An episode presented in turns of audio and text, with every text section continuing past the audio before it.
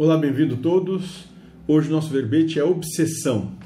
E nós vamos dizer a seguinte frase: O espírito do ser humano encarnado consente a obsessão para o personagem busque alternativas para a reconciliação. O obsessor encarnado vai embora ou se converte quando cansa de tentar perturbar aquele que não se perturba. E esse é o nosso entendimento realmente sobre a questão de, da obsessão, né? É, primeiro nós vamos entender que não existe obsessão, apenas auto-obsessão. E o que a gente está querendo dizer com isso? É que nós buscamos as nossas situações. E como, e como dissemos no texto, nós buscamos as nossas situações para que, porque através delas nós, nós ganhamos, nós, nós temos lições que nós, de uma maneira ou de outra, aprendemos né, para alcançar essa nossa reconciliação. E via de regra, essa reconciliação, no fundo, no fundo, é com nós mesmos.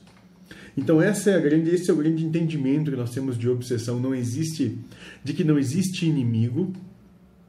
Né? Na verdade, o outro, o espírito que é taxado como obsessor, ele se coloca nessa situação, nesse momento, para dá oportunidade para aquele que estaria obsediado, entre aspas, começar a olhar para si.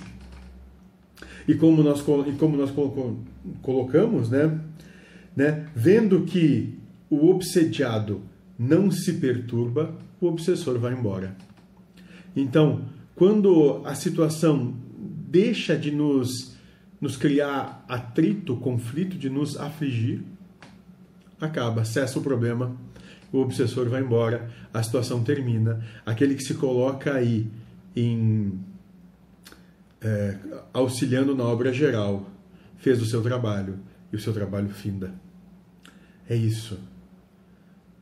Não existe obsessor, não existe ninguém malvado querendo fazer qualquer coisa com você. Tudo isso é um uma encenação que você mesmo montou para que você consiga olhar para si mesmo.